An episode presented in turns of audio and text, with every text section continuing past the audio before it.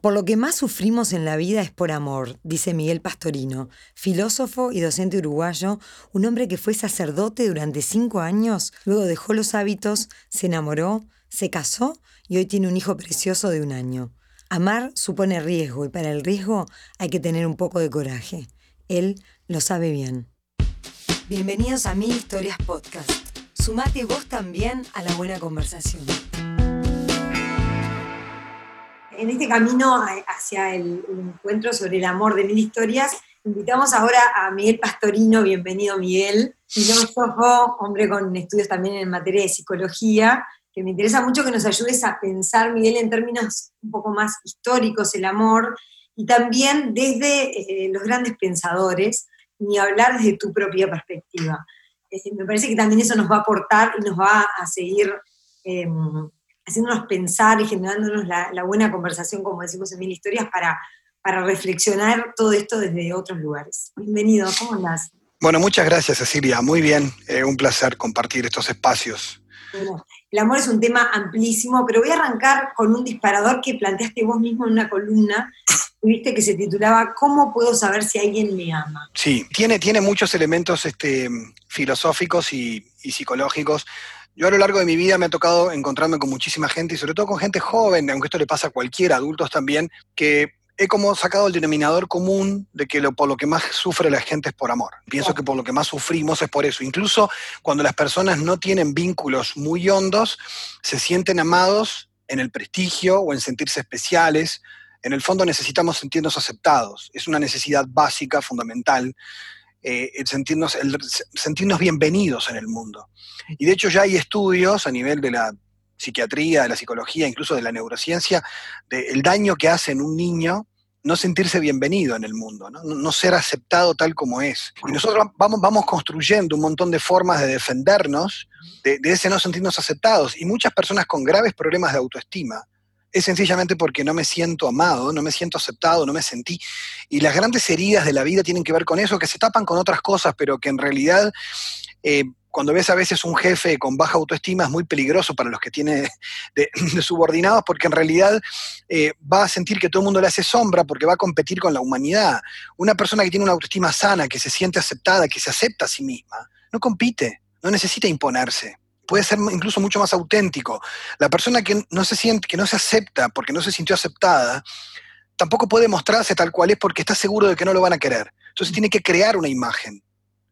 Eh, y tiene que mostrar lo que no es. Y en, realidad, cuando la gente le aplaude y le saluda y qué bueno, que sos, qué fenómeno, en el fondo sabe que lo que aman es la imagen que él creó. Pero sigue preguntándose si a mí me van a querer de verdad. Y, y mucha gente incluso que uno escucha que dice, bueno, pero si me conocieras en realidad no me amarías. Y, en realidad eso tiene que ver con, pensar que todo aquello que no me gusta de mí no es amable, no es querible.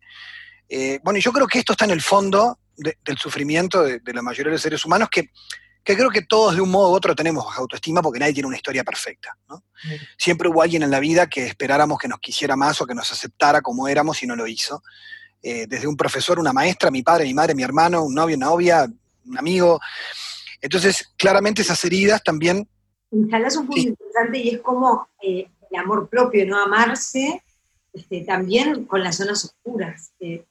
no es tan sencillo, ¿no? Porque todo, no la parte linda de uno, pero la parte oscura es... Lo que pasa es que eh, para mí la, hay un par de autores que hablan de que el, el amor auténtico es el amor de aceptación. O sea, amar es aceptarte. O sea, es quererte como sos, no como deberías ser no como me gustaría que fueses. Lo cual no quiere decir que yo, a ver, no quiere decir que uno no, esté de acuerdo, tenga que estar de acuerdo con todo lo del otro, o que si hay algo que te hace daño, yo no te busque que lo cambies y te quiera ayudar a cambiarlo. Pero una cosa es cambiar cosas que te hagan bien, y otra cosa es que yo te quiera hacer a mi manera. Ahí no te estoy amando. Ahí te estoy tratando de moldear como si fueras una cosa. También se ve mucho, ¿no? Sí, claro. Bueno, pero es que lo hacemos. Y las personas con más baja autoestima tratan siempre de agradar pensando que así van a ser más amados. Yo a veces tiro una bomba en clase, que soy un poco malo con esto. Fíjate que, digo, no, en la universidad, peor, en el liceo, que están en una etapa mucho más compleja, que digo, olvídense que pueden lograr que alguien los ame. O sea, el amor no se puede comprar. Por más que te arrastres, quien no te valora no te va a valorar nunca. Por más que hagas todo lo que le gusta, quien, a quien no le importás, no le vas a importar. Entonces no regales tu corazón en la esquina para que te lo pateen. O sea, en el fondo quien te quiere te va a querer siempre bien, porque va a querer tu bien. Y quien no te quiere, no te expongas. Entonces, de alguna manera, esa ingenuidad en la que a veces crecemos de que yo tengo que hacer que me ames más, el amor no se puede comprar porque es gratuito. Eh, en realidad es de las pocas cosas gratis que hay y, uno dice, bueno, eh, claramente no siempre lo aprendemos, porque además desde chico podemos aprender cosas como que si me porto bien me quieren más. Entonces ya asimilamos eso. Y, en realidad no es así, porque nuestros padres se podrán enojar, pero no nos querían menos cuando estaban enojados. ¿no? Eh, lo que pasa es que a veces uno puede aprender eso. Y está bueno a veces, cuando uno se enoja y, o no está de acuerdo con algo, decir, no estoy de acuerdo contigo, no te voy a apoyar en esto, pero nada cambia de lo que siento por vos. ¿no? Y a veces olvidamos decirlo. ¿No? Eh, o sea, vos como persona a mí no me decepcionás, o sea, no me gustó lo que hiciste, no me pareció bien. Vos decís que el amor auténtico es incondicional, y cuando escucho hablar de esto, me viene a la cabeza esa máxima tuya, que también es provocadora, ¿no? Porque, sí. bueno, mucha gente que está escuchando, ya, entonces todo lo que tuve antes no fue auténtico. Bueno, sí, a ver, primero, cuando decimos amar desde Platón hasta nuestros días, Platón en el banquete clasificó todas las formas de amor posibles, sigue siendo un libro vigente, ¿no? Como tantos clásicos de la filosofía. A mí me gusta mucho Eric Fromm en El arte de amar, eh, me parece también un clásico más contemporáneo, que aborda psicología y filosofía sobre el amor, y claramente Fromm distingue el enamoramiento del amor. Estar enamorado es estar idiotizado, o sea, yo no elijo enamorarme, me enamoré y punto. Porque el que está enamorado está flechado y en el fondo no, está pudiendo elegir. Incluso puede hasta hacerse daño a sí mismo, porque enamorarse de una persona que, no le ama. Pero Fromm establece que el amor es otra cosa, que el amor es un proceso de maduración distinto, donde vos comenzás a amar a la persona porque vos elegís amarla, elegís hacerla feliz, elegís hacerle el bien. Es algo que vos elegís. No, es más que un sentimiento involucra sentimientos, pero mucho más que eso, y eso es una etapa distinta. Cuando nosotros confundimos, dice Fromm, enamorarse con amor en realidad no son lo mismo, porque en el amor hay libertad, en el enamoramiento no. Lo que pasa es que a veces se usan estas palabras para cosas distintas y la gente lo, puede malentender lo que estoy diciendo. Eh, vamos a, lo que me dijiste recién. O sea, si uno dice, por ejemplo, eh, el amor incondicional, eh, si digo que el amor es gratis, es lo mismo. Es decir, que es a cambio de nada. Eh, lo que pasa es que cuando digo amor, la gente piensa solo en pareja, pero eh, el amor humano eh, es para todos los vínculos. O sea, de hecho los griegos tenían tres palabras para el amor, eros, filos y ágape. El filos es el amor de amistad, de ahí viene filantropía, que es amor al hombre, ¿no? Filántropo. El eros es justamente lo que, tiene, que ver con lo erótico, viene de ahí, pero tiene que ver con, el amor de enamorado, pero con el amor pasional, tiene que ver con, con características típicas del amor. Y el ágape era la forma sublime del amor porque es el amor gratuito. Es que yo hago algo por alguien que no puede devolverme nada. Es que lo hago por vos y nada más. Obviamente estas tres dimensiones pueden estar unidas en, una misma relación.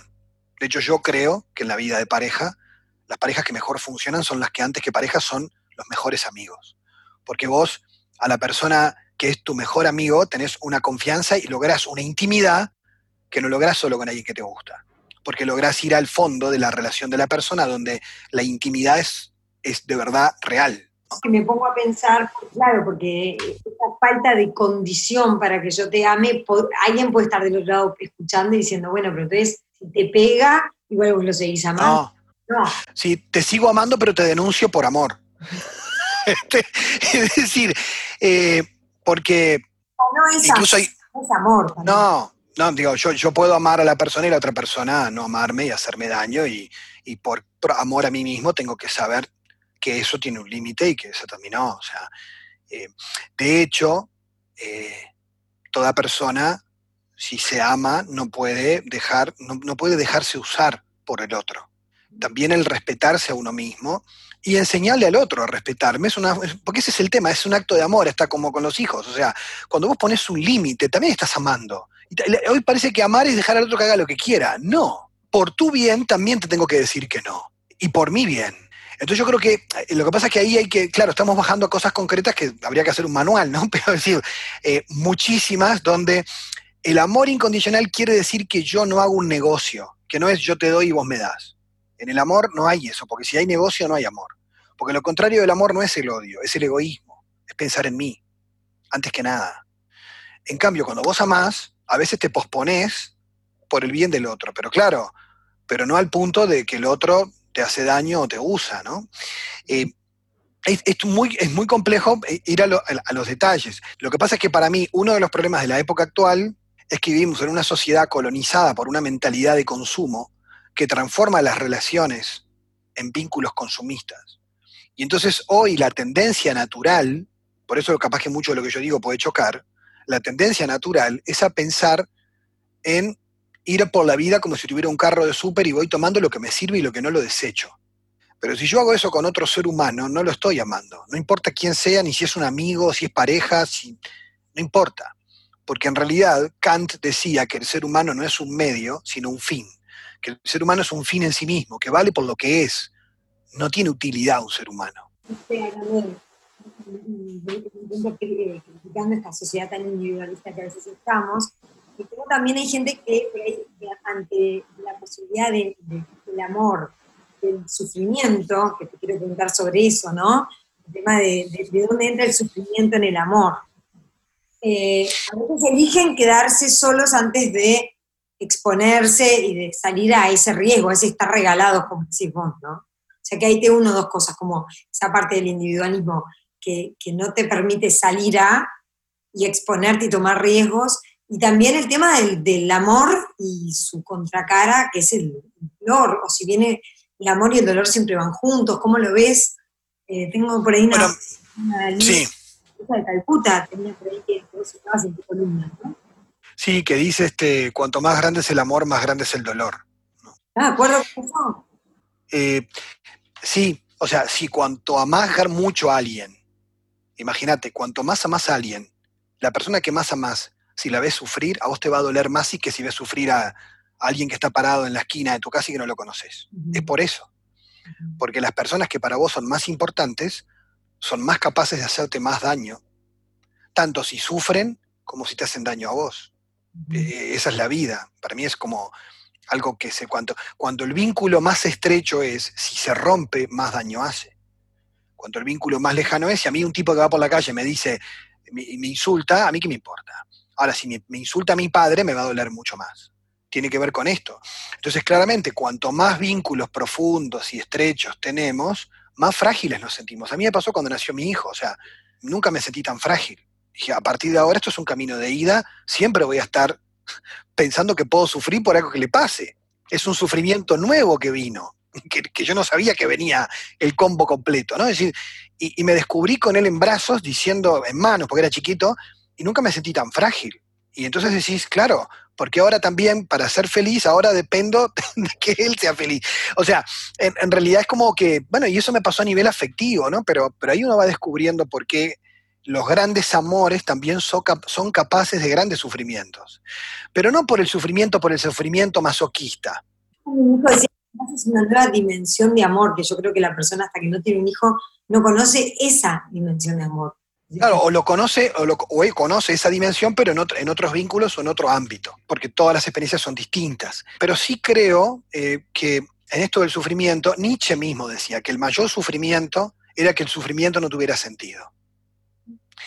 Y las personas que sufren por amor, esto lo dice Frankl, ¿no? Víctor Frankl, o sea, cuando el sufrimiento tiene un sentido, cuando es por otro, o para otro o para el bien de otro, adquiere un sentido. Que no es que, dice Franklin, no es que haya que buscar el sufrimiento para ser feliz, no. Pero cuando te toca sufrir por cosas que vos no elegiste, pero ese sufrimiento cobra sentido por alguna razón, es mucho más llevadero, y en eso coincide con Nietzsche, de que si no hay sentido, el más mínimo sufrimiento es insoportable. Sufrir porque sí es el peor abismo. Pero si sufro por porque hacer todo para que alguien que quiero le vaya bien, ese sufrimiento es soportable. ¿Sí?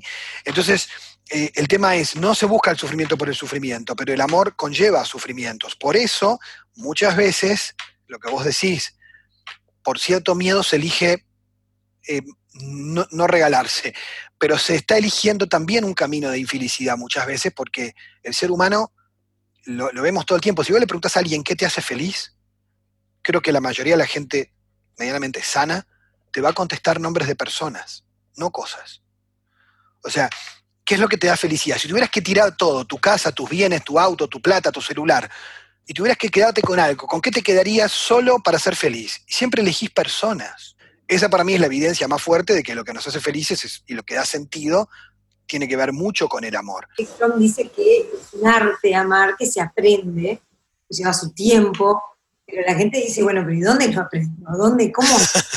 Nadie te enseña cómo amar en, este sentido, ¿no? Entonces... Bueno, Fromm, trae algunas características del amor que te ayudan en espejo no digo que sean tips, pero te ayudan en espejo a analizarte. Por ejemplo, dice, quien te ama, te respeta, ¿no? O sea, te cuida. Quien te ama no te hace daño, quien te ama no te humilla, quien te ama, o sea, empieza como... Y eso también para vos cuando amas a alguien. Vos decís que amás a alguien, pero, pero ¿hasta dónde, no? O sea, eh, y por eso Fromm dice que el amor tiene que ser inteligente. Porque si yo, vos y yo, Cecilia, somos amigos y yo quiero, quiero hacer algo que a vos te haga bien, yo tengo que pensar qué es lo que vos necesitas, no lo que yo tengo ganas de hacer por vos. Capaz que a mí me encantaría regalarte, no sé, un frasco de café y vos odias el café. Entonces es poco inteligente, mi amor, porque yo te regalo lo que a mí me gusta, pero no estoy pensando en vos en realidad. Pensar en vos incluye estar atento a los detalles, ver qué cosas te gustan, qué no. Y entonces ahí yo puedo, por vos, pensar un poquito, usar la, cabeza para que mi amor sea un poco más inteligente, ¿no? Eh, porque seres somos, somos seres racionales y, no amamos sin la cabeza. Eso de que es solo el corazón es una metáfora. O sea, también hay que pensar, ¿no? Otro ingrediente importante para el amor muchas veces es el coraje. Me interesa tu opinión especialmente porque vos fuiste sacerdote cinco años y después dejaste los hábitos, eh, te enamoraste, te casaste, y estás, tenés un hijo divino de un año o dos. Un año. Un año Agustín, ¿no? Este, es decir, que vos tuviste coraje en, cambiar el rumbo de tu vida, si se quiere también, y, bueno, encontrar amor en otro lado. Quizá ese amor a Dios este, no te, privaba de este otro amor que, hoy te conforma. Entonces, hablando del coraje y de los riesgos que se toman cuando, cuando uno está dispuesto a vivir ese amor. Eh, bueno, a ver, yo creo que toda persona ama a lo grande entregándose en una vocación, como, el sacerdocio, como ahí dice de Médicos Sin Fronteras, o en una relación o en un matrimonio o con los hijos. Y para entregarte siempre hay riesgo, porque nadie te, nadie te pudo predecir el futuro de que te iba a ir bien. En realidad, amar supone riesgo, por supuesto. Y para el riesgo hay que tener un poco de coraje, ¿no?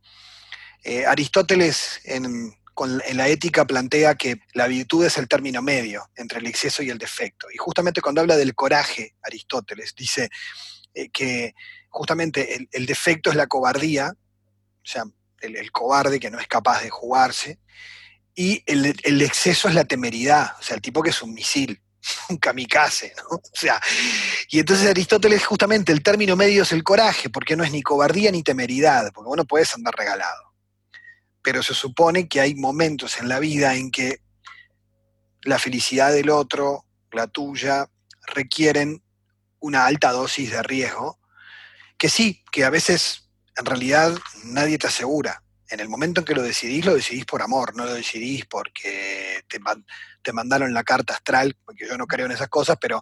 Eh, y te dijeron, mira que va a pasar tal cosa. No, en realidad también haces un acto de fe en la otra persona, en vos. Eh, bueno, y además porque yo estoy convencido que las relaciones, todas, de amistad, de pareja, se construyen como un jardín, se riegan día tras día, ¿no? O sea, en, los pequeños gestos, en las cosas más cotidianas y ordinarias, porque de hecho uno ve que la gente que vive vidas extraordinarias, en realidad es porque hacen extraordinario lo ordinario.